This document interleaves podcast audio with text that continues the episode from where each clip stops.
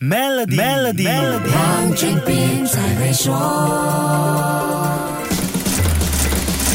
你好，我是黄俊斌。疫情之后的演唱会几乎是场场爆满，至少在马来西亚，我们看到的是这样：演唱会门票搜到，不只是带来亮眼的票房收益，演唱会举行地点的很多行业也能够分到一杯羹。除了 Taylor Swift 刮起的经济旋风，暌违七年没有开演唱会的 Beyonce 也成为美国经济的救命草。这位流行天后五月份开始的 Renaissance 巡回演唱会，到什么地方就刺激了什么地方的经济收入。我们来看看一组数据，参考一下。根据商户点评网站 Yelp 的统计，Beyonce 美国费城站的巡演大大刺激了费城商户的搜寻流量，酒店和旅游的搜寻量增加了百分之二十一，购物搜寻量多了百分之十，美容服务搜寻量提高了百分之九，餐厅的搜寻量上升了百分之三十一。这位流行文化代表人物也推动了黑人企业和女性企业的关注度，他的行头也带动了相关行业的流量，粉丝们都希望弄个配合演唱会的造型去见偶像，美甲服务就。这样成了大赢家。单单是费城站，消费者对美甲服务的搜寻量就提高了百分之一百九十三，假发搜寻量增加了百分之八十一，接发服务 hair extension 的搜寻量也增加了百分之二十三。其他像餐饮、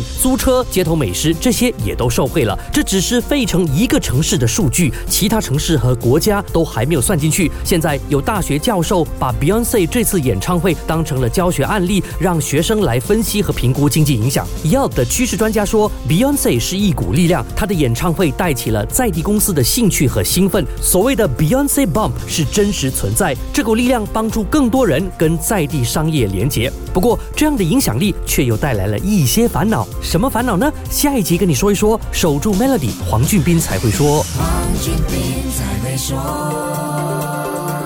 使用 Maybank To You Beats 为员工和供应商进行付款，即可赢取 Toyota Hilux。详情浏览 maybank.my/sme rewards 附条规。